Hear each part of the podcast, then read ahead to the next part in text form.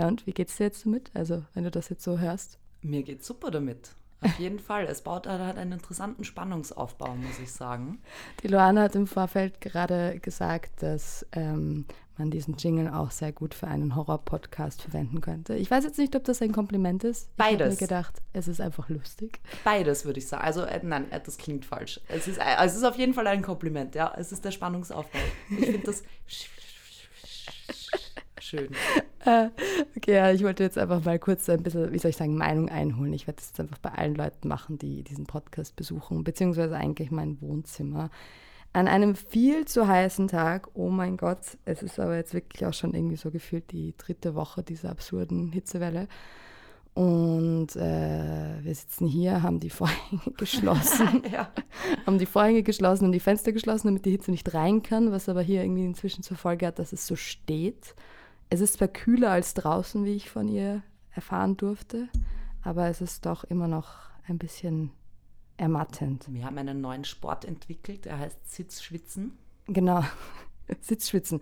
Das ist eigentlich genau, was wir jetzt die nächste Stunde oder wie lange auch immer wir jetzt reden werden, machen werden. Aber okay, jetzt habe ich jetzt schon sehr viel gelabert, ohne dich eigentlich mal wirklich vorzustellen. Ich glaube, ich habe zwar deinen Namen schon gesagt, aber ähm, ja, mal wieder super gemacht, Anja. Ähm, auf jeden Fall habe ich neben mir die Luana sitzen. Hi, Anja. ähm, und wir haben auch im Vorfeld besprochen, wir stellen uns jetzt einfach vor, dass wir dieses Gespräch gerade am Poolrand führen und keine äh, Lautsprecher, wollte ich gerade sagen, also mhm. und keine Mikrofone vor uns stehen, ähm, um das Ganze, wie soll ich sagen, so angenehm wie möglich zu gestalten. Ähm, ich kann alles noch rausschneiden. Also mach dir keine Sorgen. Wunderbar, perfekt.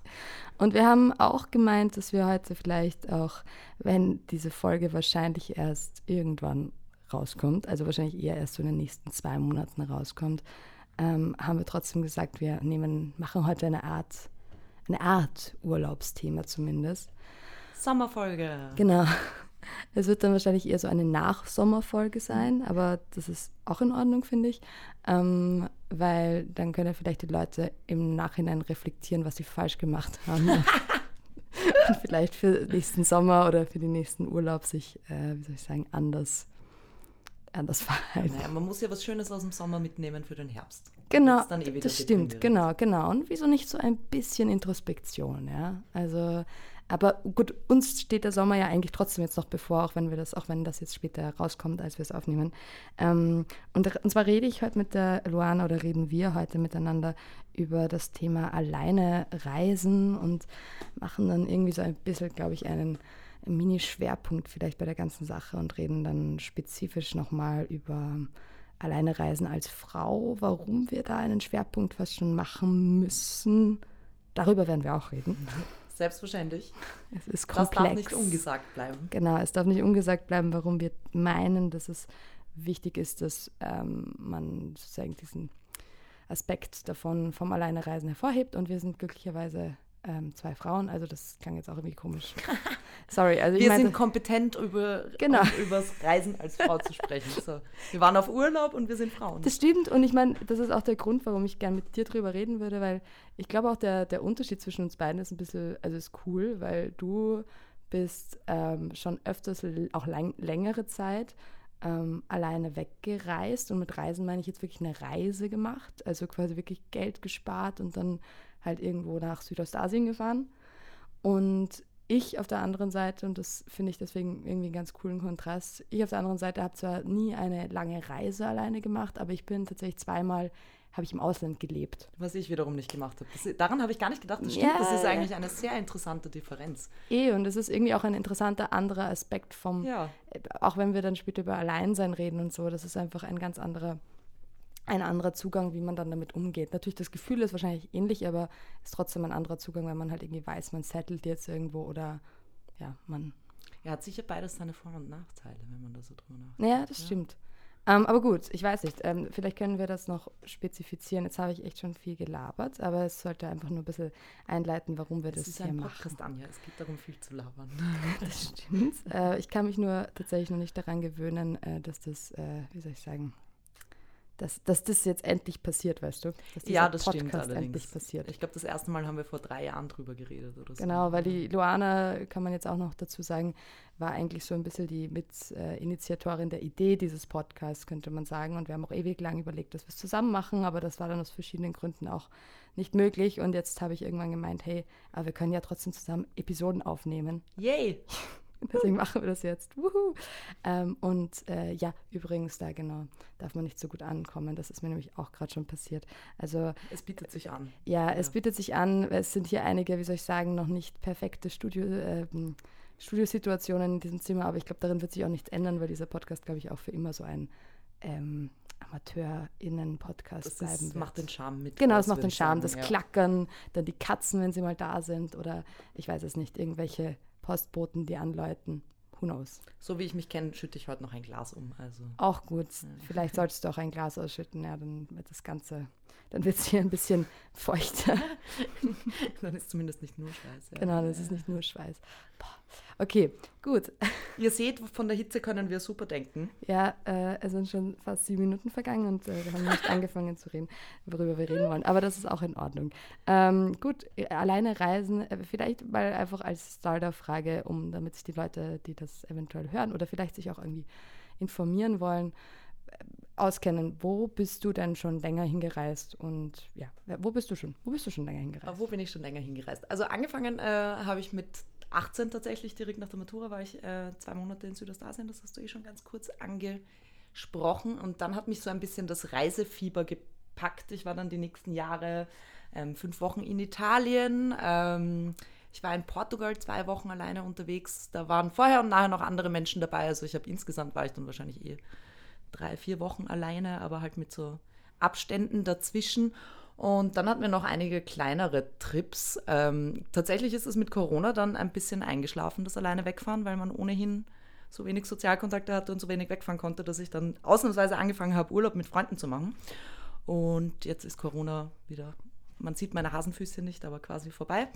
Äh, und im September fahre ich dann wieder zwei Wochen. Ja, genau, weg. darauf wollte ich jetzt eigentlich eh gleich ja. hinaus. Ähm, also erstens mal krasser Punkt, dass du äh, quasi durch, ich meine, nicht unbedingt krasser Punkt, weil es natürlich andere Formen vom Sozialsein irgendwie bestärkt hat, Corona. Aber ich würde jetzt sagen, viele haben sich eher isoliert gefühlt. Du hast das, äh, die Sozialität für dich entdeckt.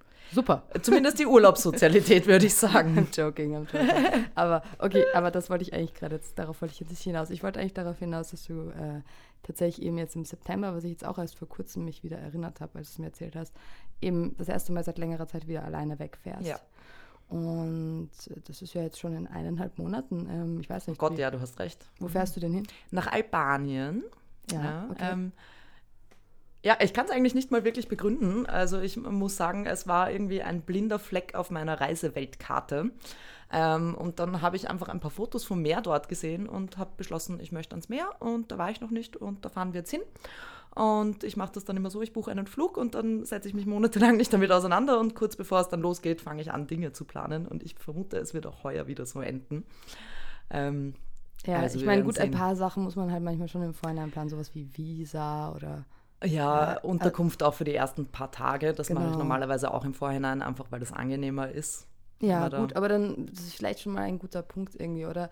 Ich meine, es gibt Leute, die ihre gesamte Reise durchorchestrieren. Mhm. Ich bin da jetzt auch nicht so der Fan davon, außer ich fahre, wie ich es jetzt nächste Woche mache, für eine Woche an den See in Kärnten. Ja, dann ist es nicht so schwierig, eine Woche durchzuorchestrieren. Aber, äh, aber ja, also so bei so größeren Reisen, da gibt es ja Menschen, die da, glaube ich, einfach auch Ängste davor haben und deswegen halt viel planen. Und ich meine, das ist auch in Ordnung. Aber ich muss auch sagen, ich habe von einem Freund von mir, der in Indien war, der hat mir immer erzählt, dass er sich im Nachhinein eigentlich geärgert hat, dass er äh, dass er quasi schon Inlandflüge gebucht hatte, weil er dann eigentlich, hm. eigentlich lieber länger irgendwo geblieben wäre, aber dann halt irgendwie diesen Flug halt hatte und den halt doch nicht verfallen lassen wollte und so.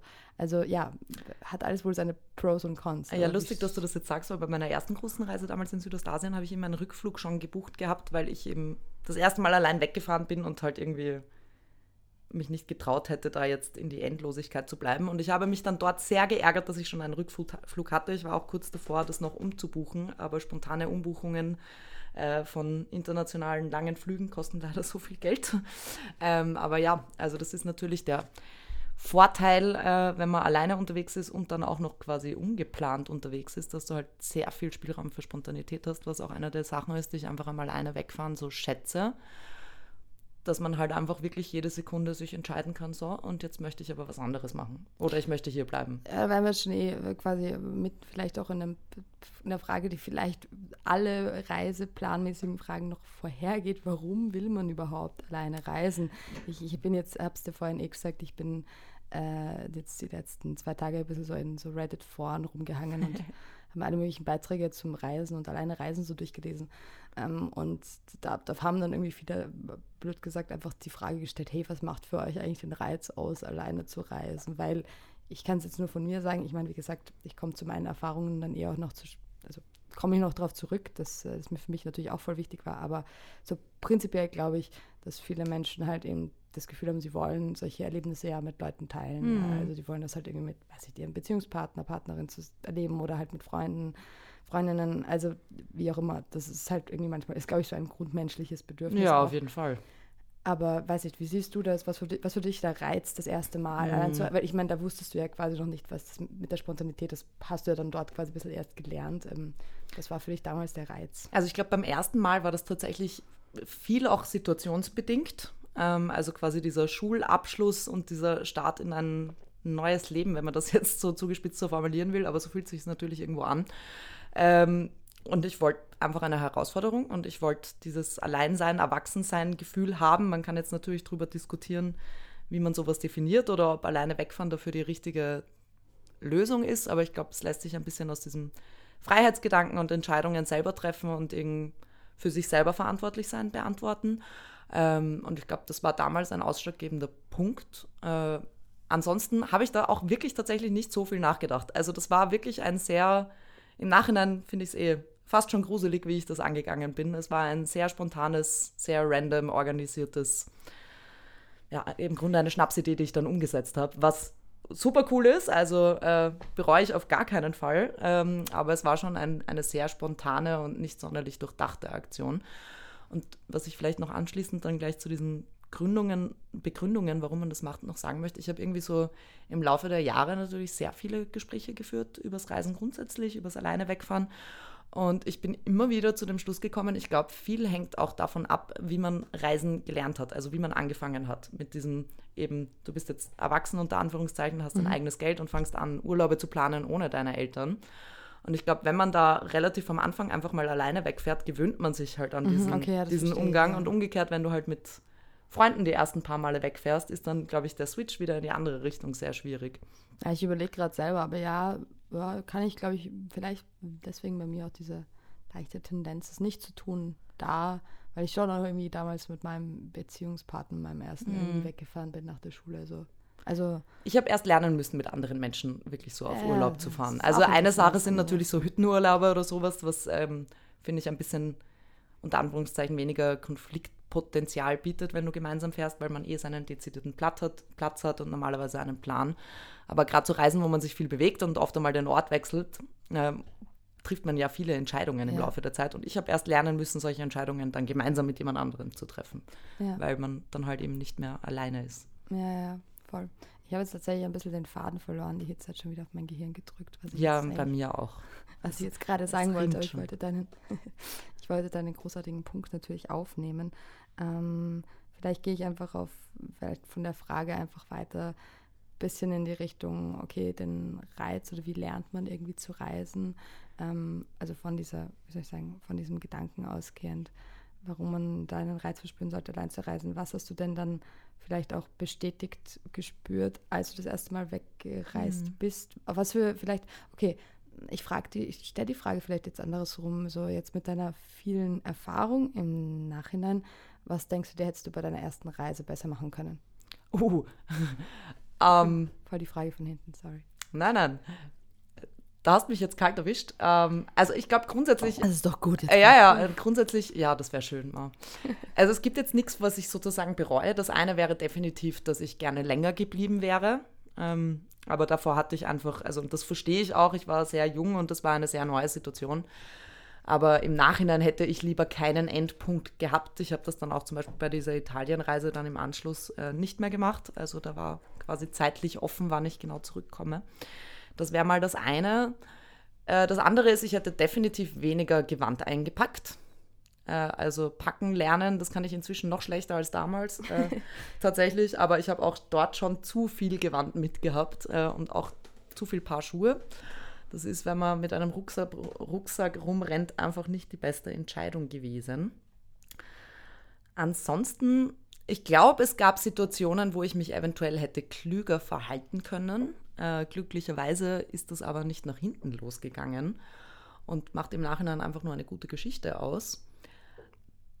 Aber ich glaube, das ist schon etwas, was man dann erst mit der Übung lernt, quasi Situationen einschätzen zu können und dann damit auch einfach umzugehen. Also ich war oft einmal schon einfach überfordert. Ja, kannst du da irgendeine Situation nennen, wo du ganz am Anfang so, die dir jetzt als erstes einfällt, wo du bei deiner ersten Reise voll überfordert hast und dann plötzlich gemerkt hast, scheiße, ich bin allein? Äh, ja, fällt mir sofort was ein. Da bin ich mit dem Bus gefahren. Das war in Laos. Ich weiß allerdings gerade nicht mehr von wo nach wo. Und muss man vielleicht dazu sagen, es gibt dort relativ gute Busverbindungen, aber diese Busse sind meistens überbucht und meistens sehr, sehr, sehr verspätet. Und das galt auch für diesen Bus. Also wir hatten, glaube ich, zu dem Zeitpunkt, wo dann die Situation schwierig geworden ist, da komme ich gleich dazu, schon vier Stunden Verspätung oder ähnliches und es war schon dunkel. Und dann hatte dieser Bus einen Motorschaden und ist irgendwo auf einer unbeleuchteten Straße liegen geblieben. Und ich war abseits von noch zwei anderen Touristen, die lustigerweise, habe ich dann im Nachhinein festgestellt, auch Österreicherinnen waren. Man äh, trifft sie überall. Ja, ja das, man trifft sie überall. Äh, aber ansonsten waren da halt äh, nur Einheimische in dem Bus und auch der Busfahrer selber hat kein Englisch gesprochen. Das heißt, ich habe die erste halbe Stunde nicht gewusst, was passiert oder warum wir überhaupt da jetzt stehen. Und ich bin gesessen an einem Gangplatz ähm, direkt neben der Bodenluke, wo man dann offenbar in den Motorraum oder ähnliches runterkommt. Und dann kam halt dieser Busfahrer und ist, ist da runter reingeklettert. Und ich wusste immer noch nicht zu diesem Zeitpunkt, was irgendwie passiert. Das ist dann so eine Stunde gegangen und dann hat sich offenbar herausgestellt, also so interpretiere ich zumindest die Situation, ähm, dass das nicht so leicht zu reparieren ist. Und der Busfahrer hat uns einfach aus diesem Bus rausgehaut. Ja. Und hat sich dann glücklicherweise eben herausgestellt, dass es noch ungefähr so zweieinhalb Kilometer bis in die nächste Stadt waren. Also man hat das gehen können. Aber bis ich einmal verstanden habe, wo bin ich, wo muss ich hin, wie mache ich das jetzt und dann auch noch in der Situation bin zu sagen, okay, ich gehe jetzt im Dunkeln zweieinhalb Kilometer in irgendeine Stadt, ohne zu wissen, wo ich eigentlich genau bin. Ähm, das war schon sehr, sehr gruselig. Ich meine, war dann eben mein Glück, dass diese, also ein, ein, ein Österreicher und eine Österreicherin waren dann noch mit mir im Bus. Ähm, und ich die dann quasi beim, beim Rucksack aus dem, nicht Keller, ein Bus hat keinen Keller, ähm, Gepäck, Kofferraum, Kofferraum, Gepäckraum, ja. Gepäckraum rausgeholt habe, habe ich sie reden gehört und habe eben realisiert, ah ja, die sprechen Deutsch und bin dann gemeinsam mit denen gegangen ähm, was die Situation auf jeden Fall besser gemacht hat, weil das eben dann dieser Moment war, wo man nicht mehr alleine ist. Und das war schon so eine Situation, wo ich, ich bin mir sicher, ich habe auch geweint, äh, gerne nicht alleine gewesen wäre in dieser Sekunde. Jetzt im Rückblick finde ich es aber auch voll okay, dass ich alleine war. Genau, man lernt ja immer aus diesen Sachen, ja. oder? Ich, darüber haben wir auch im Vorfeld schon ein bisschen geredet, dass man egal wie scheiße es sich in der Situation anfühlt, im Nachhinein ist man dann diese Erfahrung stärker quasi ja. als die anderen Leute, die das nicht gemacht haben. Es klingt sehr klischeehaft, aber es, also mein Selbstvertrauen hat es auf jeden Fall gestärkt. Und was ich auch noch sagen muss, diese zwei Österreicherinnen, die ich dann eben dort getroffen habe, mit denen habe ich dann drei Tage verbracht. Wir haben dann so eine Moped-Tour gemacht. Und ich glaube, wäre ich nicht alleine gewesen, wäre das wahrscheinlich nicht passiert, weil wenn du eh schon einen Ansatzpunkt hast, dann bleibst du, glaube ich, tendenziell eher bei deinen Freunden. Ich hatte keine Moped-Tour im Kopf, weil ich kann nicht Moped fahren und bin das auch noch nie. Also ich hätte das alleine nicht gemacht. Ähm, und so hat dann quasi diese ja. creepy Situation irgendwo auf einer unbeleuchteten Straße dazu geführt, dass ich viele schöne Wasserfälle gesehen habe. Es hat mich auch manchmal ehrlich gesagt genervt, so schon ehrlich gesagt eben nach, kurz nach der Schule, wo ich mit meinem damaligen Freund eben äh, unterwegs war, dass wenn man dann im Ausland eigentlich wollte ich jetzt nämlich gerade auch noch darauf zu sprechen kommen, was wir jetzt hier als Ausland definieren, aber egal, aber um noch darauf zu, zu antworten, ähm, was mich eigentlich fast genervt hat schon bei meinem ersten Freund war so, dass wenn man, wenn man als Paar irgendwo ist, dass man einfach viel weniger leicht connected mit ja. irgendwelchen Leuten, weil man halt, und das ist irgendwie auch so die Erfahrung, die ich bei meiner ersten Reise alleine gemacht habe, da war ich jetzt nur in Italien, aber es war für mich auch so ein bisschen dieses Ausprobieren, alleine reisen.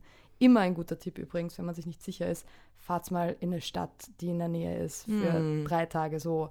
Weiß nicht, Rom oder Barcelona oder so, also jetzt von Österreich aus. Irgendwas, was so ein bisschen weiter weg ist, aber auch nicht so weit weg, sodass man jederzeit zurückfahren kann und fahrt für ein Wochenende. Und schaut's, grundsätzlich auch was, wo die Leute vielleicht Englisch können, ist auch immer, also wo man sich darauf Genau. verlassen kann, wo man vielleicht Roaming hat, EU-intern, das Genau, nimmt alles das ziemlich viel Stress weg. Voll, ja. und man kann einfach nur ausprobieren, wie das eben ist, da alleine essen zu gehen oder alleine irgendwie in einer Unterkunft zu wohnen. Aber ich habe eben trotzdem gemerkt, dass ich da auch, als ich da in Venedig war und dann in Rom eben, dass ich da auch sofort irgendwie, so, man sucht dann auch irgendwie so Allies, ja. Und es funktioniert, es passiert einfach. Ist. Ja, weil irgendwie haben dann manche Leute gesagt, ja, ich bin so introvertiert und so. Es Irgendwie gibt so, immer ich eine extrovertierte Person im Hostel, die dich dann Genau, so adoptiert genau, quasi. genau. Ja. Das ist so, ich glaube, das ist einfach so basic human condition oder dynamics, weil ich war damals auch nicht super extrovertiert, also ich war einfach auch irgendwie unsicher irgendwie. Aber ich dann, war 18, ich war furchtbar unsicher. Also ich war, es genau, ich, ich, ja. war, ich war 19, glaube ich. Aber ich es ist auch noch gefühlt- Aber, ja, voll. Eh, Mhm. aber dann kommt halt irgendwie so eine, weiß nicht, sieben Jahre ältere US-Amerikanerin und schreit über den halben Markusplatz irgendwie zu dir rüber, hey, how are you? You're from my hostel, you wanna come over? Und das war die beste Nacht meines Lebens. Nein, ja, Spaß. Aber Also- eine gute, aber eine gute. das war zumindest eine sehr gute Nacht. dann, ja. ähm, ich habe dann tatsächlich den Bus am nächsten Tag, den Flixbus nach Rom verpasst, weil ich so verkatert war, weil ich irgendwie nur eine Stunde geschlafen habe und natürlich gedacht habe, ich wache eh auf von alleine. Natürlich work. nicht, nein. Dann musste ich tatsächlich 130 Euro für einen scheiß Zug zahlen, weil alles ausgebucht war. Ui. Das ist echt arg, weil wenn ich mir überlege, bei meiner Italienreise, mein erster Stopp war eben Wien nach Rom. Da bin ich mit dem Bus gefahren. Ich glaube, 16 Stunden oder was. Äh, und der Bus hat damals 30 Euro gekostet. Also Mhm. würde er wahrscheinlich heute auch nicht mehr, aber Ja, krass, das, oder? ja, schon. Ich schon meine, das es gibt schon schon noch, aber die okay, Reisepreise, ich glaube, das müssen wir für ein anderes Mal aufheben. Da habe ich jetzt gerade auch so einen Rant irgendwie. Ja, ich habe, ich spüre ihn auch schon in, Ja, innerlich, den ja, Rant über. Also es halt, hat dann auch Mhm. wieder mit Scheiß, also mit nicht der Scheiß, sondern mit der um, zu rettenden Umwelt zu tun, wo ich mir einfach denke, Leute, warum kriegt ihr das nicht hin? Aber egal.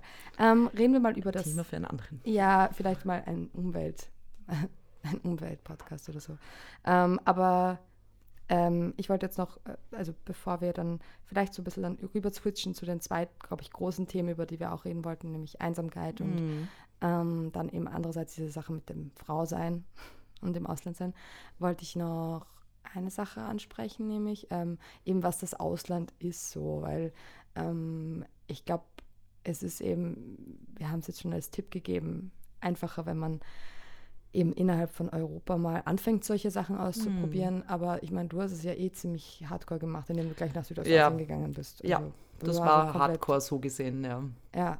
Ich meine, inzwischen ist es ja das. Jetzt fällt mir ein, was ich vor zehn Minuten sagen wollte. Bitte. Ja, aber das passt jetzt irgendwie, glaube ich, eh besser rein. Na, weil wie, über dieses, wie gewöhnt man sich ans Reisen, an welche Art von Reisen gewöhnt man sich? Und ich mir einfach gedacht habe, so dieses, ich glaube, dieses Backpacker-Lifestyle-Ding, das einem irgendwie so suggeriert wird, dass das so geil ist, das wird einem auch so ein bisschen ins Ohr gesetzt. Ja. Von, von überall irgendwie, gerade so, wenn du, wenn du so Anfang 20 bist, musst du sowas machen. Und ich sage nicht, dass es nicht gut ist. Ich glaube, dass es manchmal vielleicht sogar genau diese Leute eben Mhm. catcht. Ich hatte irgendwie auch so ein bisschen dieses Gefühl, dass ich das machen muss. Ich habe es zwar tatsächlich de facto jetzt nicht so wie du in Südostasien gemacht, sondern halt in, innerhalb von Europa, aber so dieses Backpacker und für irgendwie 12 Euro in einem 20 Personen Schlafsaal absteigen, kind of Lifestyle so. Ja. Aber ähm, ich habe auch das Gefühl, man muss das nicht machen. Also ich habe Nein, muss gesagt- man keinesfalls. Eh, aber es wird dann so ein bisschen suggeriert, so, das, ist, das ist das Student Life. Wenn du das nicht machst, dann, bist, dann hast du es verpasst. Weil ich kann mich erinnern, dass Und so mit gleichzeitig wird unterschlagen, dass es auch negative Seiten hat und dass es natürlich eine total privilegierte Position heraus ist, aus der ich sage, ich habe Geld, um Open End ins Ausland zu fahren. Also das Genau, muss man ja. natürlich auch dazu sagen. Ich habe zu Hause gewohnt und habe bin finanziert worden und habe halt quasi mein ganzes Geld, das ich erarbeitet habe, auch zum Wegfahren ausgeben können. Das ist Ja. natürlich eine sehr privilegierte Situation. Ja, voll. Eh, eh, voll, absolut. Mhm. Ich meine, da gibt es ja auch andere Konzepte. Also ich, es gibt ja auch wirklich Leute, die so Work-and-Travel-Sachen gemacht haben. Das ist dann auch was, was man sich, was man mögen muss halt, weil das ist jetzt auch Mhm. nicht, da bist du, glaube ich, dann auch ein bisschen immer so hin und her gerissen, kann ich mir vorstellen. Aber ja, gut, das wollte ich jetzt nur trotzdem nochmal ansprechen. Man muss das nicht machen, weil ich, ich kann mich, ich weiß nicht, warum ich das an, warum es mir so wichtig war, das jetzt noch zu sagen, weil ich glaube, ich hatte mit 18, 19 oder schon früher so, ich habe halt irgendwie so mit 16, 17 schon UA irgendwie halt schon mit äh, Studenten abgehangen. Auf jeden Fall ähm, kann ich mich erinnern, dass mir das schon so ins Ohr gesetzt wurde, so wenn man cool ist. ja, nein, das ist mir sicher auch so gegangen. Ich kann jetzt gar nicht differenzieren, wie viel da bei mir hineingespielt hat, aber ich glaube, das ist sicher nicht für jeden was. Also sowas muss man mögen. Ja. ja also ich kenne auch Leute, die sowas gemacht haben und das ganz, ganz furchtbar fanden. Also ja, das ja. ist natürlich was sehr Persönliches und kann, glaube ich, auch viel mit Glück und Pech zusammenhängen, weil wenn du einfach schlechte Erfahrungen machst, wenn du das zum ersten Mal tust, dann ist natürlich auch ein anderer Blick drauf. Klar. Aber muss man natürlich nicht, nein, das auf gar keinen Fall. Vor allem wenn man jetzt nochmal ganz kurz zu dem Umweltpunkt kommen soll, das war in meinem Fall 2015 nicht, dass das damals noch kein Thema gewesen wäre, aber zumindest für mich war es weniger präsent. Es war auf jeden Fall nicht so, dass es war natürlich schon ein Bewusstsein da, aber noch nicht das immense mm, Bewusstsein. Ja, genau. Und also weiß ich auch nicht, ob ich das heute wieder so machen würde. So, ja. weißt, Nein, das ist damals noch ja, nicht gewesen. Also zumindest nicht äh, im immer zehn Jahre ja. hinterher sein in Österreich. Ja, eben, genau, voll. Ähm, um das jetzt auch noch gesagt zu, haben. gesagt zu haben. Ja. Aber genau, äh, über das Ausland zu reden, vielleicht ist das dann eh eine gute Brücke zu dem als Frau reisen und so. Mhm. Aber ähm, das Ausland ist eben, äh, glaube ich, ein bisschen anders, wenn man jetzt, ich meine, das ist jetzt auch mit massiv vielen Vorteilen, ähm, wie soll ich sagen, bestückt oder be... Unter, unterfüttert. unterfüttert. Ich weiß nicht. Aber äh, so quasi, man hat irgendwie das Gefühl, je weiter man weggeht, desto, desto mehr anders, also desto anderser ich weiß nicht, ob das wirklich mit der, mit der Entfernung tatsächlich so zu tun hat. Also ich glaube, ein großer Punkt bei Südostasien jetzt ganz quasi egal, ähm, welches von den Ländern, du kannst das Schriftbild nicht lesen. Also das war für mich schon ein ganz, ganz großer Punkt, der so dieses Gefühl von weit weg gibt, Klar, ja. dass du dich einfach wieder fühlst wie ein Kind, das nicht lesen kann. Ich war auch mal in den USA, nicht alleine, ähm, aber das, obwohl es kilometertechnisch wahrscheinlich vielleicht eventuell sogar weiter weg ist, fühlt es sich nicht so weit weg an, weil ja, ich die Sprache ja, verstehe ja, und weil ich die, weil ich es lesen kann. Und weil wir halt äh, ein, ein, komplett amerikanisiertes ja, das, äh, das auch Culture haben. Also von daher. Aber ich meine, jetzt wo du sagst, quasi mit Vorurteilen unterfüttert, wenn man so will, das ist mir schon auch bewusst geworden, dann dort nämlich, man hat halt einfach gewisse Bilder im Kopf, zum Beispiel was das Armutslevel angeht. Ja, natürlich ist jetzt Laos zum Beispiel ärmer als das Österreich ist, aber wenn ich dort in der Hauptstadt bin, dann ist das auch einfach eine Stadt. Also da mhm. haben die Leute selbstverständlich auch Autos und das klingt jetzt blöd, dass man das sagen muss, ja, aber ich glaube, man hat da oft einmal schon sehr klischeehafte Vorstellungen im Kopf, ja, äh, eh, die absolut. dann so einfach genau, die dann auch wieder verworfen ja, werden klar. können, ja. Also das ist halt irgendwie, wie stehst du dieser ganzen Armutstourismus-Problematik? Ich meine, das ist auch ein riesiges Thema. Ich habe mal eine das Seminar, ist ein Riesenthema, ja. Ich habe mal eine so Islam-Tourism, habe ich mal eine, eine, Seminararbeit geschrieben, mich da so aus einer ethischen Perspektive so ein bisschen damit beschäftigt. Und daher kommt eben so die, die große Frage halt so ein bisschen auf, so soll man das sehen, damit man danach sozusagen ein geschärfteres Verständnis und für die Tatsache hat, oder soll man es verbieten, weil es halt einfach voyeuristischer, westlicher Dreckmist ist. Ich glaube, das ist, also letzteres stimmt sicher für viele Situationen. Ich glaube, das ist nur eine Frage, die man sehr schwer schwarz oder weiß beantworten kann. Ja, eh, eben, ich, ja. ich glaube, es gibt Leute, denen würde das vermutlich unter Anführungszeichen helfen, diese Armut zu sehen. Nur ist es einfach nicht Aufgabe dieser armen Menschen, mhm. da irgendwie äh, einen reichen Europäer oder reiche Europäerin aufzurütteln. Ich glaube, bei sowas hängt es immer davon ab, wie man das macht. Es ist jetzt ein, vielleicht ein bisschen weiter hergeholt, aber es gibt in Wien was natürlich jetzt für mich kein Tourismus ist, aber ähm, Führungen durch Wien, also so Stadtführungen zum Beispiel zum Thema Obdachlosigkeit oder ja, zum Thema Drogenabhängigkeit, Prostitution und die werden einfach von Betroffenen selber genau, geleitet. Ja. Die erzählen quasi ihre Lebensgeschichte im, im Kontext jetzt der, der Obdachlosen zum Beispiel, das war die Führung, die ich gemacht habe ähm, ist das quasi dann auch ein Programm, das quasi unterstützt, um aus der Obdachlosigkeit hinauszukommen. Und das finde ich zum Beispiel ist ein sehr guter Zugang, wie man da einen empathischen Einblick kriegen kann in das Leben anderer Menschen, die auf unterschiedlichen Ebenen vielleicht nicht dasselbe Glück haben wie man selber. Das wäre spannend so herauszufinden, ob es das eben auch für so Slum-Tourism klingt jetzt, also ja, ob es das dafür halt auch gibt. Ist halt die Frage, weil da gab's, da gibt es halt auch wirklich so wie soll ich sagen, gibt es halt wirklich so Touristenkonvois, wie man sich halt richtig vorstellt mit der, mit der, mit, keine Ahnung, mit der Bertha und mm. dem Basti oder so, die mit ihren Strohhütten da durch, durch keine Ahnung, also die Slums von. Da irgendwie mit dem Bus rausgeworfen zu werden, sich das drei Minuten anzuschauen und wieder wegzufahren, ist sicher nicht der richtige Zukunft, weil wenn ich das sehen will, dann schaue ich mir eine Arte-Doku an über genau. Slums, dann sehe ich das auch. Ja. Ähm, aber ich glaube, wenn man quasi ein, ein eine persönliche Geschichte lernen kann und das quasi auf eine respektvolle Art und Weise so gestaltet ist, dass die lokale Community davon eventuell profitiert und das selber gestaltet, dann gibt es sicher einen Bereich, in dem das moralisch vertretbar, moralisch ist. vertretbar ist. Ich würde jetzt aber mal vermuten, dass das für die meisten Situationen nicht gilt, in denen sowas passiert. Und das ist gerade, glaube ich, auch nochmal ein anderes Thema, was aber in dem Kontext vielleicht auch noch gesagt werden muss, sind halt diese äh, freiwilligen Arbeit im Ausland. Auch das kann sicher gut sein, aber da habe ich oft einmal das Gefühl, dass das gar nicht so im besten Sinne der Leute vor Ort ist. Ja, das hatte ich auch manchmal das Gefühl, dass es auch ein bisschen so dieses paternalistische, so ich bin jetzt, ich ja, bin jetzt der große White Savior Komplex, oder? Genau, so ja, ich bin halt der, ja, ja, mm. ja, du weißt natürlich die Begriffe für sowas, aber so ein bisschen halt den Helden zu spielen quasi, der dann irgendwie die Leute rettet.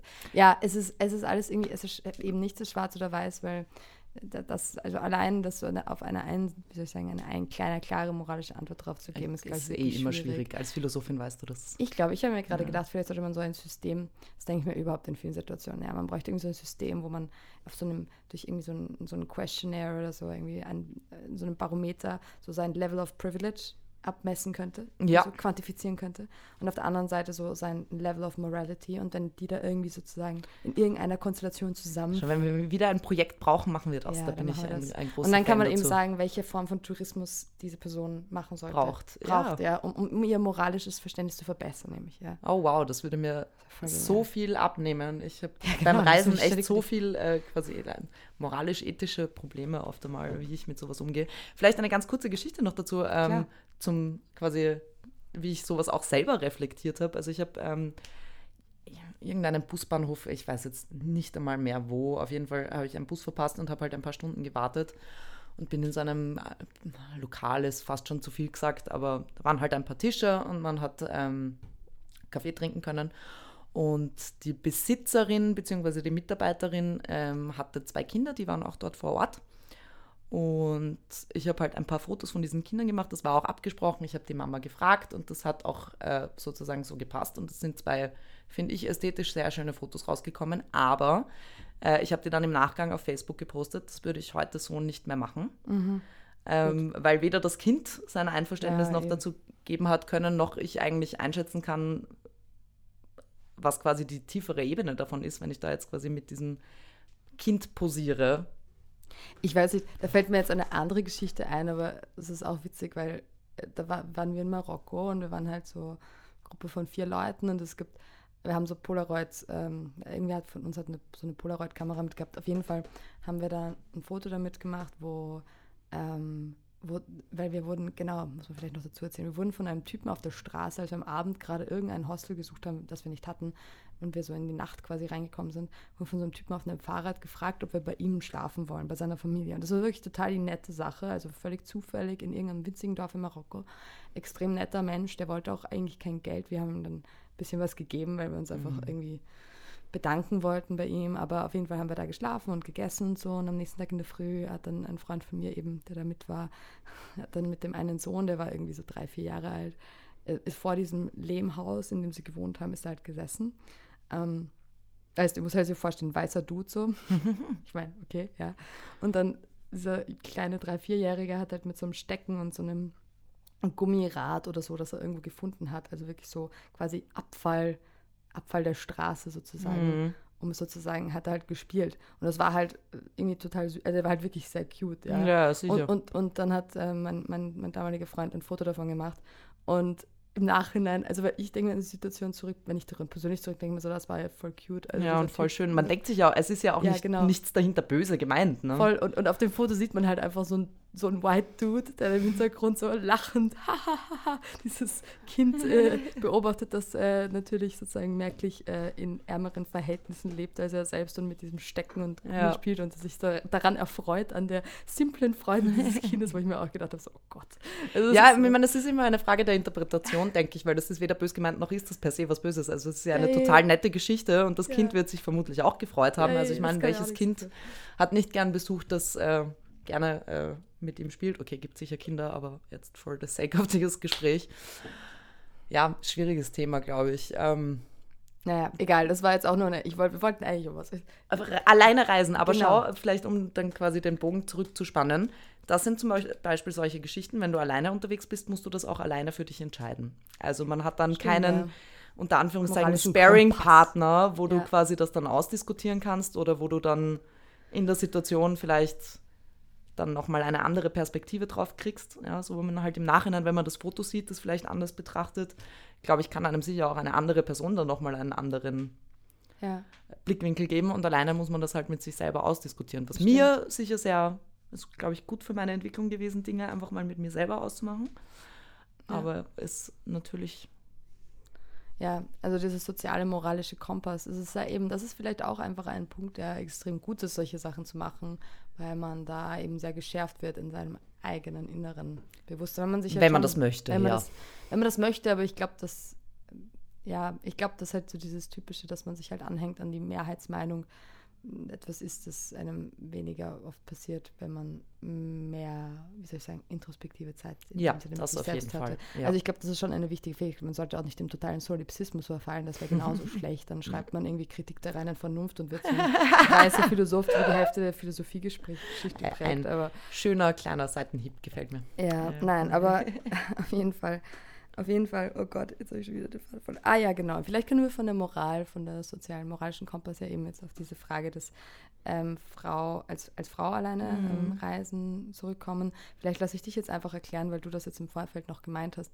dass wir vielleicht sagen sollten, warum das ein Schwerpunkt ist. So. Warum Ja, das überhaupt einer sein muss. Also ich glaube, es sind zwei Sachen. Ähm, es ist einerseits sicher so, dass es in der Realität einfach viele Situationen gibt, die die meisten Frauen wahrscheinlich eher auch aus ihrem Alltag kennen und jetzt per se nicht unbedingt was mit alleine Reisen so zu tun haben. Also man hat halt im Laufe seines Lebens viele unangenehme Erfahrungen gemacht.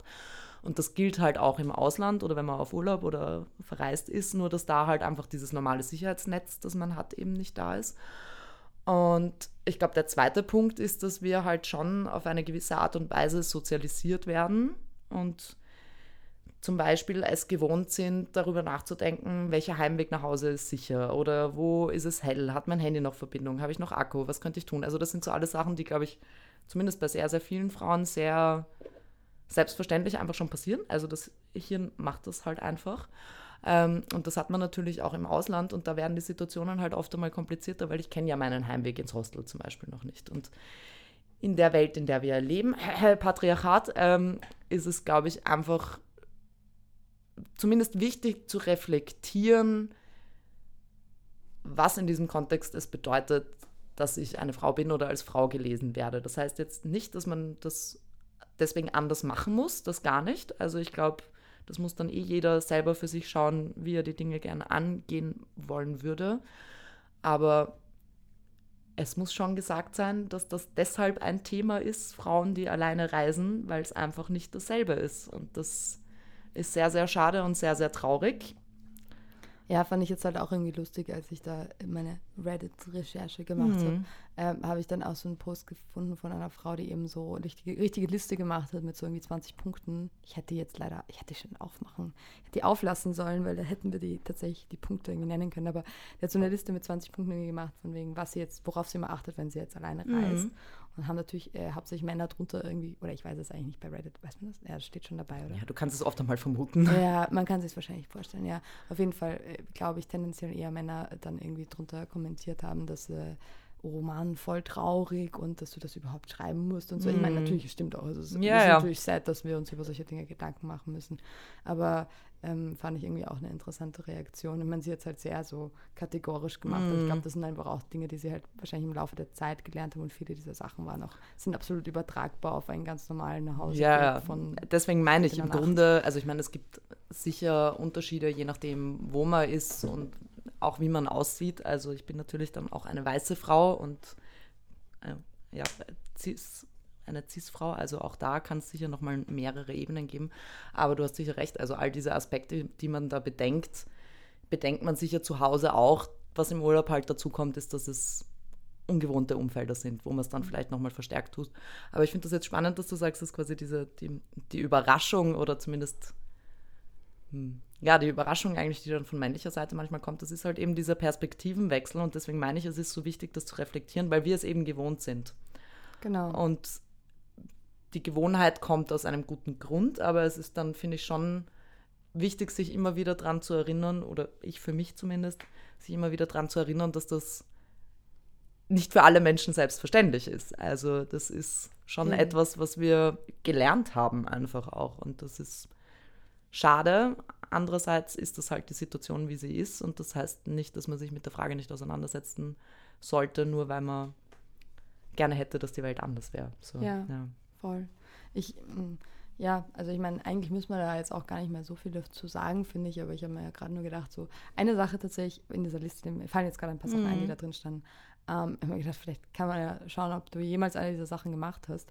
Ich, eine Sache, die ich wirklich an dich tatsächlich ähm, nicht mehr gedacht habe, obwohl mir dann im Nachhinein eingefallen ist, dass ich wohl, sehr wohl mit meinem ersten Freund äh, das gemacht habe, obwohl ich da mit ihm gefahren bin. Ähm, aber wir damals halt auch ähm, nur mit Kondom verhütet haben, dass ich eine, immer eine Antibabypille, also nicht Antibabypille, mhm. sondern äh, eine Pille danach, meine ich natürlich, eine Pille danach dabei hatte, weil äh, ich sonst halt keine Verhütungsmethode hatte und ich halt immer Angst hatte, dass man halt, wenn man im Ausland ist und ich denke mhm. mal, da reicht es aber auch wirklich, wenn man nach, keine Ahnung, Kroatien fährt, wo das irgendwie nicht auf wo das nicht also einfach in der nicht Apotheke einfach in der Apotheke kriegst, kriegst genau. ja. Dass man sowas halt, vor allem wenn man die Möglichkeit hat wie in Österreich, dass man es einfach kriegt, mhm. ähm, dass man sich sowas zum Beispiel mitnimmt. Also das ist, glaube ich, gar nicht so schlecht. Spannend, dass du an Verhütung denkst, weil ich wollte jetzt gerade sagen, ja, Menstruation zum Beispiel. Ja, das, das ist halt was, Punkt, was man genau. komplett im Vorhinein bedenken muss, wenn du nicht weißt, was dich erwartest. Ja, ja. Genau, also voll. es gibt ja zum Beispiel OBs, gibt es, glaube ich, inzwischen fast überall auf der Welt, aber sie schauen zum Teil sehr anders aus. Und wenn man bestimmte Wünsche hat, dann nimmst du das halt mit. Also ich hatte in Asien OB für halt die ganze Reise mit, was ja, einfach platztechnisch nicht effizient was du ist. natürlich eben jetzt auch nicht überall kriegst. Nein, aber eben, und das war eben der Punkt, ich wusste halt nicht, was mich erwartet, deswegen habe ich sicherheitshalber mitgenommen. Es hätte sich sicher auch anders lösen lassen, ja, aber es ist halt immer die Frage, Klar. willst du dich wohlfühlen? Du, ja. Es ist eh schon so viel Neues dass man dann vielleicht nicht irgendwo äh, am anderen Ende der Welt um Mitternacht noch suchen muss, was außer Klopapier kann ich gerade benutzen, damit ich nicht meine ganze Wäsche vollblute. Ja. Aber Verhütung ist eigentlich selber Prinzip. Ja, ja klar, du weißt nicht, worauf du dich einschaltest. Vielleicht sogar angstbesetzt. Ja, das auf jeden Fall. Ja. Also ich kann mich schon aber da war ich eben, da hatte ich, glaube ich, eben sogar eine, eine Pille danach dabei. Aber ich habe eben einmal so diese Situation dann tatsächlich gehabt. Da war ich sogar allein unterwegs, fällt mir gerade auf. Ha. Mhm. Ähm, und dabei habe ich tatsächlich eben dann irgendwie so einen halben Verhütungsunfall quasi gehabt und ich war dann voll froh, dass ich das dabei hatte, weil dann ja, halt also Medikamente grundsätzlich. Also jetzt ja, fällt mir gerade ein, das war nein, nicht, da bin ich nicht alleine weggefahren, sondern es war tatsächlich ähm, Matura-Reise, glaube ich. Aber ich habe so Probleme mit meinen Ohren, weil ich so ähm, enge Gehörgänge habe und wenn ich viel schwimmen gehe, dann bleibt das Wasser oft einmal drinnen und das entzündet sich dann halt. Und es gibt so Ohrentropfen, die trocknen das aus. Und ich habe die normalerweise immer mit, wenn ich irgendwo hin auf Urlaub fahre, wo ich weiß, ich werde schwimmen gehen. Ähm, und damals hatte ich die vergessen. Also es war in Spanien, ist jetzt äh, nicht so weit weg von uns, ist EU, die Leute sprechen, also äh, man könnte annehmen, dass das kein großer Stress wäre. Und dennoch hat das damals in der Apotheke fast eine halbe Stunde gedauert, bis es klar war, was ich äh, für ein Medikament haben will, weil das einfach dort anders heißt.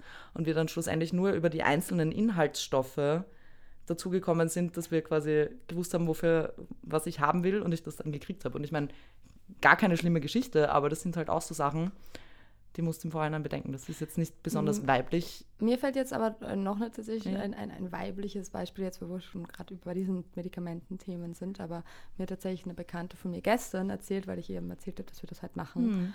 ähm, habe ich irgendwie auch diese Sache mit der Pille danach erzählt und dann hat sie gemeint, sie musste in Marokko mal war sie in so einer Situation, ähm, dass sie das halt, ähm, dass sie das halt brauchte dringend und äh, sie hat da auch irgendwie gelebt. Also das war jetzt irgendwie nicht irgendwie nur eine Reise von ein paar mhm. Tagen. Und sie hat dann irgendwie eh Weg zur Gynäkologin irgendwie gemacht oder zum Gynäkologen und hat es dann eigentlich nur noch abholen müssen. Aber Marokko ist halt ein ähm, muslimisches Land und sie hat halt in der, gesagt, so in der Apotheke, sie hat auch nicht so gut Französisch gekonnt, hat sie halt dann e ewig lang mit der Apothekerin oder Apotheker geredet oder versucht irgendwie zu erklären, was mhm. sie da jetzt mhm. braucht und so. Und äh, dann hat sie es eh bekommen. Aber sie wurde dann halt von allen extrem angeschaut. Ja, das so. glaube ich sofort. Als Frau halt, so, ja. die das alleine, weil es halt einfach verboten ist, sozusagen mhm. außerehelich Sex zu haben und überhaupt in der Ehe ist es ja zur Reproduktion und bla bla bla. Etc. etc. Deswegen, das bringt mich jetzt zum vielleicht zweiten Aspekt, trotzdem mhm. als Frau zu reisen, weil was wie ist es, wenn man in Länder reist, in denen ähm, du halt quasi als Frau einfach in das Patriarchat einfach sehr, sehr viel ja. präsent ist, sage ich jetzt mal, und du einfach äh, unterdrückt wirst. Also ich muss ehrlich sagen, mit 18 damals habe ich mir darüber nicht so viele Gedanken gemacht, was im Grunde wahrscheinlich auch sehr naiv war. Ich meine, der Vorteil, und dann, ich würde es jetzt nicht empfehlen, aber der Vorteil daran, naiv in so eine Situation hineinzugehen, ist, dass man glaube ich, manchmal Situationen auch gar nicht checkt, die dann erst im Nachgang einem auffällt, hey, das war eigentlich super uncool oder da ist das Patriarchat mal wieder mit der Welt durchgegangen sozusagen. Aber was ich schon sagen muss, ist, dass ich mich grundsätzlich versuche für Länder zu entscheiden, wo es vielleicht nicht eine ganz extreme Situation ist. Nicht, mhm. weil ich sage, das würde mich nicht interessieren, sondern weil ich da quasi für mich einfach die Grenze ziehe. Ich möchte zumindest nicht viel, viel, viel, viel unentspannter sein, als ich das eventuell zu Hause wäre. Natürlich ist mir das, weil das die Situation ist, aber ja, also ich habe zum Beispiel eben in, in, in Laos und Kambodscha einige Leute und auch einige Frauen getroffen, die allein durch Indien gereist sind. Und ich würde Indien wahnsinnig, wahnsinnig gerne sehen, aber ich glaube, die haben mir damals echt so, so ein bisschen, was natürlich auch eine individuelle Erfahrung ist, aber ein bisschen davor Angst gemacht, weil, das kann mich noch erinnern, mit zwei Frauen habe ich gesprochen, die haben beide einen Fake-Ehering mitgehabt ähm, weil sie einfach die Erfahrung gemacht haben, dass die Leute sie ignorieren oder ihnen nichts verkaufen, wenn sie halt alleinreisende Frauen sind. Und das ist für mich einfach eine Vorstellung, wo ich mir denke, es, das wäre einfach so anstrengend, auch wenn mich das interessieren würde im Grunde. Das frisst einfach Energie, sich immer wieder mit dem auseinanderzusetzen zumindest geht es mir so. Also das sind ja, das dann Sachen, schon, die mich ja. deprimieren und Das war auch in dieser Liste, fällt mir gerade auf hm. übrigens. Also so ein Ehering mit haben. So, so ein Ehering mit haben. Das habe ich ein paar Mal schon gehört. Ich habe es selber noch nicht gemacht, oder, ähm, aber oder, es ja, wurde mir auch empfohlen. Genau, oder, oder dass man sagt, dass man auf ihn wartet, wenn man angesprochen ja, wird. Ja, aber das habe ich tatsächlich gemacht. Das ich habe, ja, das, hab, ja, das habe ich gemacht. Ich habe auch in Bussen, Taxis und ähnlichem äh, oft einmal dann, wenn sie gefragt haben, wo ich hingehe und ob ich alleine bin, einfach gesagt, ja, ich treffe meinen Freund, meine Eltern, meine Freundin, dann dort bei diesem XYZ. Spot. Ja, voll. Ja. Ähm, Habe ich aber auch so nur deshalb äh, quasi gelernt, weil ich eben, das dürfte, glaube ich, in der ersten Woche gewesen sein oder sowas, wo ich da weg war mit 18, äh, mit einer, ich weiß gar nicht mehr, woher sie kam, mit einem anderen Mädel, mit so einem, äh, na, wie heißen sie? Hm, einem Tuk-Tuk gefahren ja. bin. Ja, ja. Rikscha. Und Rikscha, ja genau. Und er hat äh, gefragt, wo wir hinfahren. Und ich war so, ja, nein, wir fahren dann ins Hostel und habe halt so erzählt, was wir machen und wo wir wohnen. Und ich habe mir überhaupt nichts dabei gedacht. Er war total nett. Also es war auch, es ist auch nichts Unangenehmes daraus entstanden. Aber dieses Mädel, mit dem ich da drin war, hat mich danach total zusammengeschissen, verständlicherweise, wie ich auf die Idee komme, dem zu sagen, wo wir wohnen und was wir machen und wo wir herkommen und dass wir alleine unterwegs sind. Ja. Mhm. Ähm, ich habe damals, wie gesagt, ich bin da ein bisschen naiv, glaube ich, auch reingegangen. Ich habe daran überhaupt nicht gedacht, aber sie hatte recht, das kann halt einfach auch total nach hinten losgehen.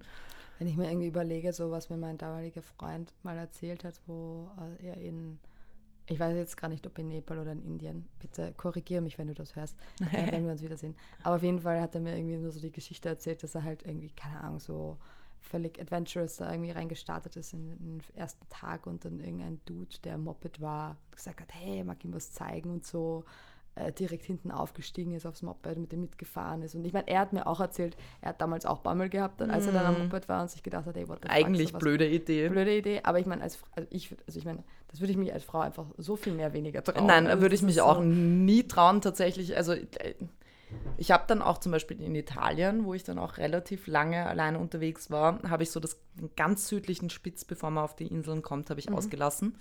Ähm, und ich fand ich damals total schade, weil, glaube ich, so je weiter südlich man kommt, desto sympathischer war es mir und desto wohler habe ich mich so landschaftlich gefühlt und vom Essen und von diesem ganzen italienischen Vibe, äh, wenn man so will. Aber ganz unten gab es damals einfach nicht wirklich Hostels. Also es gab halt Hotels, die relativ viel kosten, aber dafür hatte ich halt das Geld nicht, beziehungsweise wollte ich auch nicht dafür ausgeben. Und die andere Möglichkeit, die es halt gegeben hätte, wäre Couchsurfing gewesen. Und das ist etwas, was ich alleine als Frau einfach nicht machen würde, zumindest nicht, äh, wenn mein Host ein Mann ist. Und ich habe dann damals bei äh, Couchsurfing, wie das heißt, ja, ja, heißt ja tatsächlich Couchsurfing, die Seite, ja, ähm, angeschaut. Und ich habe einfach keine Frau gefunden, die das angeboten hätte. Und ich wollte halt nicht alleine bei einem Mann schlafen. Und ich das kann natürlich auch gut gehen, weißt du, ich muss jetzt nicht alle Männer in einen Topf hauen, aber ich muss es halt machen, wenn ich entscheide. Und ich hatte damals negative Geschichten von anderen Frauen gehört, die sich sowas natürlich dann erzählen, ja die eben in Süditalien Couchsurfen waren und dann halt schlechte Erfahrungen gemacht haben mit übergriffigen Männern. Und deswegen habe ich diesen, dieses ganz südliche Spitzal nie gesehen, obwohl ich es gern hätte. Hätte ja. man sich auch eine Lösung dafür finden können, aber der Einfachheit halber habe ich es dann einfach ausgelassen. Und das finde ich bis heute schade und dennoch würde ich es genauso wieder machen. Ich wollte eigentlich quasi von diesen sehr grindigen Extremsituationsstories vielleicht jetzt zum Schluss dieses Gesprächs wieder auf ein eigentlich ebenso nicht so gutes Thema. Aber es ist nicht so, es ist nicht so wahnsinnig, es ist nicht so. Es macht nicht so wütend. Es macht nicht so wütend, ja. aber ich glaube, es ist äh, eins der Themen, weshalb die meisten Leute Angst haben, alleine wegzureisen. Mhm. Und das mhm. ist eben die Einsamkeit. Yay. Yay. Ähm, wir werden am Ende sicher noch irgendein on a positive note enden, aber ich glaube, das ist wahnsinnig wichtig, weil das ist zumindest was mir, was auf jeden Fall eine der Erfahrungen ist, die ganz gut dazu da ist, vielleicht auch diese Vergleich anzustellen mit dem Wegreisen und wirklich wo im Ausland leben, weil ich, ich habe diese Sache der Einsamkeit viel mehr erlebt, als ich im Ausland gelebt habe und viel weniger, als ich tatsächlich auf Reisen war. Ich war aber auch nicht so lange auf Reisen wie du, mhm. deswegen das macht, glaube ich, einen Unterschied. Und ich glaube, wo es uns auch verbindet, ist, weil als ich vor zwei Jahren ähm, in Polen gelebt habe für eine Weile, da habe ich mit der Luana damals mehrere Nächte, mehrere Abende auf jeden Fall lange telefoniert, weil ich so einsam war. Und ähm, das war vielleicht ein, ein tatsächlich auch für unsere Freundschaft ein, ein schön verbindender ähm, Punkt. Ja. Und ich kann mich nämlich so ganz gut daran erinnern, dass, wir, dass ich da irgendwie vor meinem Haus gestanden habe. Daran kann ich mich auch noch urgut erinnern, ja, an diese urlang. komplexe Türsituation. Ja. genau, wo ich irgendwie, das war eine der ersten, das war in der ersten Woche und ich habe noch nicht ganz gecheckt, wie diese Türen dort funktionieren. Es war ein bisschen kompliziert. Ich musste da irgendwie durch drei Tore oder so und es gab irgendwie so einen Code. Auf jeden Fall, während ich telefoniert habe, schon eh eine Stunde, glaube ich, mit dir, sind wir dann plötzlich, bin ich dann in dem Innenhof dort gestanden und ich habe ihm gesagt, hey, keine Ahnung, ich habe eben gestern wieder so drei Stunden geheult, weil ich so einsam war oder mich so einsam gefühlt habe. Und dann hast du mir eben erzählt von der Geschichte in Bitte füg das Land ein, wo du eben Bus gesessen bist und irgendwie auch total fertig warst. ja, das dürfte wahrscheinlich eh die Geschichte gewesen sein, die ich vorher erzählt habe, mit dem ah, mitten irgendwo im Nirgendwo liegen geblieben okay. sein. Ja, es gibt auch noch ein paar andere Bus-Stories, aber es könnte sein, dass ich es kann mich nur erinnern, dass du erzählt dass du im Bus ge gesessen bist und plötzlich eben gecheckt hast, dass du, äh, dass du jetzt hier wirklich komplett alleine bist. Ja. Aber wurscht, egal, wir tun jetzt einfach so, als wäre es eine andere Geschichte gewesen. Aber irgendwie in meinem Kopf ist diese Erinnerung so krass, dass ich da im Innenhof stehe und du mir die, und ich dann in meinem Kopf so voll da in Laos bin bei dir, weil äh, du mir das so erzählt hast. Jedenfalls, ähm, genau, ja. Einsamkeit, wie hast du das erlebt? Ähm, Puh. Ähm, kann ich darüber reden? Also, ich glaube, Einsamkeit ist ein Gefühl, das jeder kennt, auch wenn man natürlich nicht vergleichen kann, wie sich das jetzt für jeden anfühlt. Ich glaube schon, dass einen die Einsamkeit, wenn man wirklich ins Ausland zieht, vielleicht härter trifft. Zum einen, weil man ja Alltag hat, was du beim Reisen, du hast zwar einen Reisealltag, aber es ist nicht dein dein normaler mhm. Ablauf. Das heißt, dir fällt nicht ganz so auf, was dir eigentlich fehlt. Gleichzeitig kommst du aber wahrscheinlich eben öfter mal in so besonders krasse Situationen, wo es dann genau. dich vielleicht ein bisschen watscht, die Einsamkeit. Ja. Ja.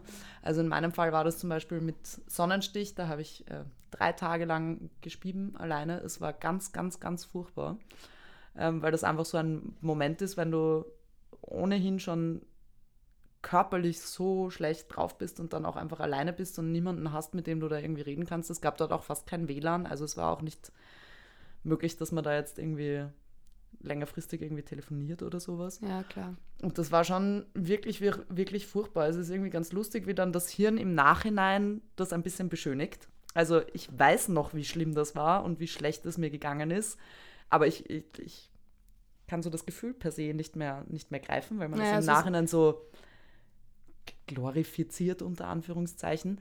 Aber was ich davon sicher mitgenommen habe, ist halt eben das, was ich vorher schon gesagt habe, wenn man mal so am Boden ist und da rauskommt, ja, das gilt ja für viele Dinge, hilft einem das manchmal in anderen schlimmen Situationen. Und mit der Einsamkeit ist es definitiv so, dass ich mich auch heute manchmal einfach einsam fühle, ja, aus ganz unterschiedlichen Gründen und auch nicht einmal, weil ich per se tatsächlich einsam bin. Ja. Ähm, und da helfen mir dann solche Momente schon, quasi zurückzudenken und sich zu sagen, ich hab, da war ich so alleine und so einsam, wirklich nämlich. Und auch das habe ich geschafft. Ja, aber wenn man jetzt natürlich auch, um das in den Kontext zu setzen, dass wir uns dessen schon bewusst sind, glaube ich, aber ähm, ich denke da jetzt gerade irgendwie so ein bisschen an meine Mutter, aber ähm, ich glaube, es ist nochmal was anderes, wenn du halt eine Einsamkeit empfindest, weil du eine selbstgewählte Situation ja. hast, wie Reisen oder ins Ausland ziehen, weil Auf du das Fall. Privileg hast, dorthin zu ziehen zu können, als wenn du gezwungen bist, aus deinem Land zu fliehen und deswegen einsam bist. Also ich will das jetzt auf jeden Fall nicht. Aber ich glaube trotzdem, dass der Anhaltspunkt, dass es ein universelles Gefühl ist, trotzdem nicht schlecht ist, weil ich glaube, es eben ein Gefühl ist, dass man auch ähnlich, also ich habe jetzt gerade auch ein bisschen drüber nachgedacht, dass man auch ein bisschen so gleichsetzen, dass ich in meinem Kopf so ein bisschen gleichsetzen würde, wie zum Beispiel Trauer, wenn jemand gestorben ist. Das ist wirklich etwas, dass du, wo du durchgehen musst. Ja. Du musst durchgehen und du kannst dann aber beim nächsten Mal, wenn sowas passiert, äh, du kannst nichts dagegen tun, dass es wieder mit derselben Wucht kommt, aber mhm. du kannst dir eben zumindest sagen, hey, ich habe es damals auch geschafft. Richtig. Ähm, das ist vielleicht so ein Punkt, der mir gerade so dazu einfällt irgendwie, weil ich glaube, eben, ich kann es mir auch gerade nicht vorstellen, weil ich mir denke, hey, ich habe es ja im Endeffekt eh überlebt, die, diese Einsamkeit damals. Aber ich weiß, dass ich wahrscheinlich wieder empfinden werde irgendwann und dass es wieder scheiße sein ja, wird. Ist ganz ähm, sicher. Ja, ich, ich tue immer gern so dieses Beispiel geben. Das mache ich eigentlich immer so, um Depressionen zu erklären, um Leuten das verständlich zu machen. Aber ähm, ich denke da eben tatsächlich eh, deswegen lustig, dass du die Geschichte mit dem Übel, Übelkeit erzählst, weil ich sage immer, stellt euch vor, dass ich richtig schlecht ist, weil ja. ich glaube, das ist so ein Gefühl, das niemand Im Magen, findet. wenn das so im, äh, du, du ja, spürst es dann du, du richtig kannst im Magen. nichts, ja. Du kannst nicht mal Worte sagen, weil dir so schlecht ist. Und, und, und das ist wirklich dieses Gefühl, dass du zwei Tage später, wenn dann die Magen-Darm-Grippe überwunden ist oder du Antibiotika nimmst und es dir einfach nicht mehr schlecht ist, du kannst nicht mehr nachfühlen, wie das war, mm. als dir schlecht war, aber du weißt, es kommt vielleicht wieder. Das ist ein sehr, sehr guter Vergleich. Ich habe nämlich lustigerweise gerade gestern zu jemandem gesagt, das ist so witzig, weil im Sommer, wenn mir dann so furchtbar heiß ist, ich kann mir gar nicht mehr vorstellen, wie sich das körperlich anfühlt, wenn du so drei Pullis anhast und der immer noch kalt ist. Ja, ja. Eben, genau. Ja. Weil man das Hirn das halt einfach quasi so ein bisschen verdrängt, was ja auch sicher ein guter Coping-Mechanismus ist. Ja. Aber was auf jeden Fall, nur um das auch nochmal zu unterstreichen oder dir da recht zu geben, stimmt, ist egal, ob man jetzt da Erasmus macht oder halt wegfährt, man entscheidet sich selber dafür und im Normalfall hat man auch zumindest die theoretische Möglichkeit, zurückzukommen. Ja. Was natürlich was ganz, ganz anderes ist, als wenn du in deinem eigenen Alltag und in deinem normalen Leben einsam bist. Was genau, sicher wir beide auch kennen. Also das will ich jetzt gar nicht. Klar, aber, aber es ist, ist was anderes, wenn du sozial isoliert bist oder mm altersbedingt irgendwie vereinsamst, weil anonyme Pflegeheime und so. Also da gibt es ganz viele Beispiele, wie, wieso man vereinsamen kann in seinem Alltag und dann damit leben muss, so in der Art. Scheiße, siehst, ich glaube, ich habe gerade eine Erkenntnis, die uns ganz zum Beginn des Gesprächs nochmal zurückführt, nämlich Schön. so diese eh grundsätzliche eh Frage. ja, wir können auch fünf Stunden reden. Diese grundsätzliche Frage, warum habe ich das gemacht? Und es war sicher auch ein Weglaufen, also von mir selber und von meinem Alltag und von meinem bisherigen Leben, so dieses was ganz Neues, was ganz anderes. Und immer dann, wenn quasi eine Situation war, wo ich das Gefühl hatte, ich, mir geht es gerade nicht gut oder ich bin einsam oder ein Teil von mir wünscht sich zu Hause zu sein, habe ich einfach den Ort gewechselt. Mhm. Also ich bin quasi vor meiner eigenen Einsamkeit weggerannt, obwohl das natürlich überhaupt nicht funktioniert. Also das ist so ein paralleles, man setzt sich dem bewusst aus und man ja, da Geht dann ich, aber noch einen Schritt weiter und wechselt Fall, einfach den Ort, weil neuer mir, Input. Mm, ja, da fallen mir auf jeden Fall ein paar Charaktere ein, die, die ich, die, denen ich das auch unterstellen würde. Auch wenn das ja auch eine Form ist, mit sowas umzugehen. Also, Na, auf jeden Fall. Also spricht ja auch nichts lernt, dagegen. Nur ja. so quasi der Selbstreflexion willen. Das ist zwar sicher eine Situation, wo ich mich quasi bewusst der Einsamkeit aussetze. Gleichzeitig, wenn es dann schlimm wird, ja. fährst halt einfach 100 Kilometer weiter und ja. hast wieder komplett anderen Input. Ja. Und das hilft halt manchmal dann quasi, sich nicht alleine zu fühlen oder nicht so alleine zu fühlen. Und was man vielleicht auch noch sagen muss, und quasi weiß ich jetzt nicht, wie das, wie das ist, wenn du Erasmus machst oder da auch mit quasi über die Arbeit oder über die Uni Kontakt mit anderen Leuten hast, aber das ist eben der Punkt beim Alleine reisen, gerade wenn du in Hostels unterwegs bist, man lernt immer Leute kennen. Und das ist halt ein, wenn ich allein sein möchte, dann kann ich das auf jeden Fall, aber wenn ich mit Leuten sein möchte, kann ich das natürlich auch. Und das ist zwar nicht dasselbe, wenn man mit seinen engsten Freunden reden kann, wie wenn du mit irgendwem redest, den du gerade seit zwei Stunden kennst. Mhm. Aber gerade das führt auch dazu, dass ich wirklich mit Leuten tiefgehende persönliche Gespräche geführt habe, wo ich Und dann zum Teil einfach wegfahren. Ja, nein, aber tatsächlich denke ich zum Teil immer noch an, also ich habe äh, zum Beispiel auch in Asien mit einem, ich glaube, der war aus, aus den Niederlanden oder sowas, war sicher sechs, sieben Jahre älter als ich oder so. Und ähm, wir haben dann, sind zufällig draufgekommen, dass wir recht ähnliche, sehr, sehr negative Erfahrungen in einem bestimmten Lebensaspekt gemacht haben und haben halt darüber dann irgendwie fünf ja. Stunden geredet. Ich kannte den da vielleicht ja, so lange, wie wir ja, geredet genau, haben. Es ja. hat ja auch was Befreiendes, dass es so ein bisschen in der Fremde bleibt. Richtig. Also du kannst dann einfach das lassen dort, ja. Also es ist eine interessante Form von Therapie. Ja, nein, nein, nein, wirklich. Also mir hat das, mich hat das Oder wirklich Katharsis. weitergebracht mit dem, was mich damals so beschäftigt hat. Und ich habe den dann auch nie wieder gesehen. Also das, ja, aber das ist angenehm. ja, ist schon angenehm. Das denke ich mir auch bei manchen Männern.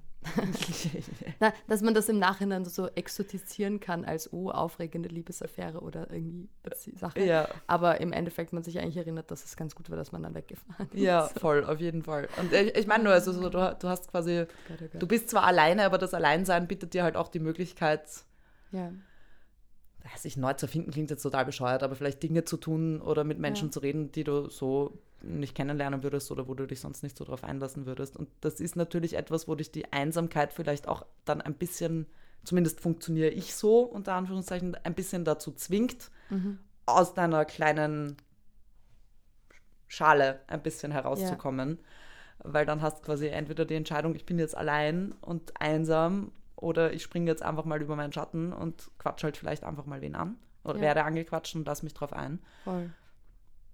Genau, ja. Und ich, ich denke mir auch so, ähm, wir leben im 21. Jahrhundert, das will ich aber nicht nur äh, sagen, weil wir im 21. Jahrhundert leben, sondern weil das tatsächlich auch die Sache war, die mir am meisten geholfen hat damals, weil ich habe eben irgendwie in Polen halt gelebt und ich hatte halt einfach ein Arbeitsumfeld, das sehr viel älter war als ich und deswegen war es nicht so wie bei so Erasmus, wo ich das tatsächlich nicht so empfunden habe, da habe ich tatsächlich gar nicht solche krassen Einsamkeitsprobleme gehabt, ähm, dass ich eben mit denen jetzt nicht unbedingt abhängen wollte mhm. oder so, dass jetzt nicht die Menschen, mit denen ich am Abend irgendwie was trinken gehe und mir voll schwer getan habe, Leute kennenzulernen. Ich bin dann irgendwie klettern gegangen, aber weißt du, eh, das ist dann trotzdem, und die Polen sind auch irgendwie, oder PolInnen sind halt irgendwie doch eher so ein bisschen nicht so die completely outgoing per people. Das ist halt auch äh, national total un unterschiedlich. Ja, Österreich ist, glaube ich, auch so. Ja, voll. Weil in Irland war das tatsächlich auch, dass die Menschen dort einfach extrem viel offener waren ähm, als in, in Polen.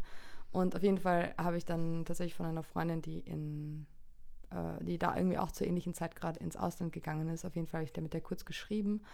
Und dann hat sie gemeint, ja, hast du dir schon Bumble gemacht? Da gibt es so eine Freundesfunktion. Und ich war so, äh, ich habe noch nie irgendwie Online-Dating generell gemacht. Und geschweige wusste, denn mit Freunden. Geschweige denn dann ja. irgendwie so eine Freundes-Dating-Erfahrung zu machen. Und so bescheuert es war teilweise, also ich habe wirklich teilweise Treffen gehabt, wo ich mir dann gedacht habe, oh mein Gott, wie machen das Leute, die halt wirklich ein Date haben? Aber egal. Muss ich sagen, also was Leiden. Du grade, was du gerade gesagt hast, stimmt aber voll, dass du einfach überhaupt das, du dich mit irgendjemandem triffst und du weißt, du triffst jetzt dezidiert mit einer Person, die du, das, dir das quasi ausgewählt.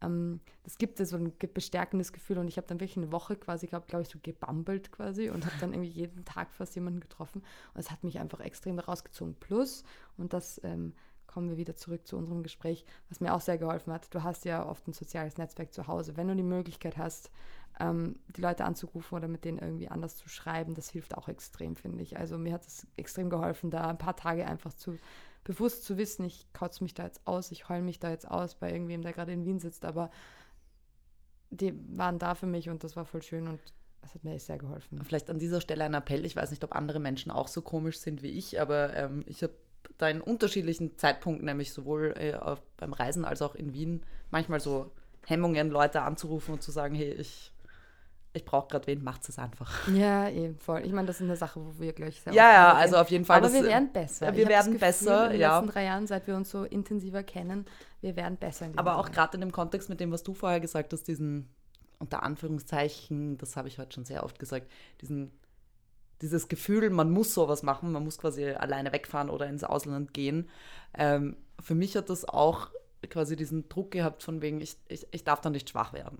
Ja, also ich darf dann nicht doch einsam sein oder doch wen brauchen oder doch gewisse Situationen nicht so cool finden, weil das ja. soll ja was Wunderbares und Tolles sein, aber das Wunderbare und Tolle ist deswegen so wunderbar und toll, weil es halt auch die negativen Seiten gibt. Also es ist, ja geht Hand in Hand und ja, man, darf, glaub, da, das, die, genau, man darf da glaub, auch mal unter Anführungszeichen Schwäche zeigen. Jetzt sage ich schon ja. wieder unter Anführungszeichen. Ja, genau, deswegen vielleicht abschließend von meiner Seite zu sagen, so wenn ihr jetzt gerade 18 seid oder 19 und noch nicht solche Erfahrungen gemacht habt und ihr auf einer, keine Ahnung, Studieparty irgendwie so einen 27-Jährigen kennenlernt oder 27-Jährige und die euch irgendwie so erzählt, boah, das ist voll die coole Erfahrung. So, Minimum sechs Monate Indien. Ja, sechs Monate Indien und noch so ein Retreat anhängen und das ist so geil. Ich habe mich total selber gefunden da. Ich bin ein ähm, anderer Mensch. Genau. Ja, kann schon sein, ne? Aber vielleicht hast du trotzdem drei Monate geheult und nach deiner Mutter gefragt. Ja. So, weiß ich. Also das erzählt man dann ungern. Und ähm, genauso wie man irgendwie äh, im Nachhinein immer so schlimme Erlebnisse glorifiziert und so als Heldengeschichten mm. darstellt, man erzählt dann, die Einsamkeit, lustigerweise, die erzählt man dann selten. Also habe ich natürlich auch nicht gemacht. Ich hab's, wusste es dann, aber ich rede ja jetzt drüber. Ähm, und deswegen nimmt euch das auch irgendwie zu Herzen, wenn ihr denkt so, okay, alle anderen haben so eine gute Zeit. Das, was man auf Instagram sieht, ist meistens nicht das, was ja, nicht ja. einmal das, was einem per. Also ich bin mir ziemlich sicher, auch wenn es jetzt schon sehr lange her ist und ich es jetzt nicht so verifizieren könnte, aber das sicher nicht die Geschichten, die ich erzählt habe, als ich zurückgekommen bin, war, ja, da habe ich vier Tage geheult, weil es mir so beschissen gegangen ist. Ja. Also. Voll. Eh. Auch diese Dinge passieren. Ja, hm. das ist ja vielleicht ähm, ein ganz guter Schlusssatz. Ich, mir fallen so viele Sachen noch ein, aber auch, ich würde ja. gerne würd gern diese Podcast versuchen, so um eine Stunde zu halten, weil, ja, weil ich das irgendwie, das ist irgendwie so eine Sache, es ist so eine Zeitspanne, wo ich mir hm. denke, dass die Leute vielleicht noch zuhören. Dann vielleicht noch ein letzter Satz wenn es wirklich nur an der Angst scheitert und es nicht ganz, ganz schlimme Angst ist, dann probiert es einfach aus, so wie die Anja vorher gesagt hat, vielleicht irgendwo, wo man wieder zurückkommen kann. Weil ich glaube, man muss es einfach probiert haben, um zu wissen, ob es einem taugt. Und wenn es einem nicht taugt, dann taugt es einem nicht. Und wenn doch, dann hat man ein neues, cooles Hobby gefunden. Genau, voll, absolut. Ja, ähm, ansonsten, keine Ahnung. Einen schönen Urlaub. Achso, ja, wir eine, sind ja dann äh, ja, einen ja. schönen Winter. Ja. Naja, man kann ja auch im Winter dann in den Süden flüchten. Das stimmt also, natürlich. Wenn diese ja. Episode, wie ich hoffe, im so September rauskommt, dann ähm, ja, dann hoffe ich, dass ihr euch irgendwie, äh, dass ihr vielleicht euren Urlaub reflektiert. Dann bin ich vielleicht gerade in Albanien und genau. alleine irgendwo, weil ich zum ersten Mal alleine zelte. Ja, ja wow. Okay, das ist nochmal eine ganz eigene Sache. Ja. Aber äh, ich hoffe, dass wir auf jeden Fall wieder eine Folge miteinander aufnehmen werden, Luane, und ähm, genau, und äh, zu allen anderen Dingen bis zum nächsten Mal. Bis zum nächsten Mal. Bis zum nächsten Mal. Bei Zwischenräume. Zwischenräume. ciao, ciao.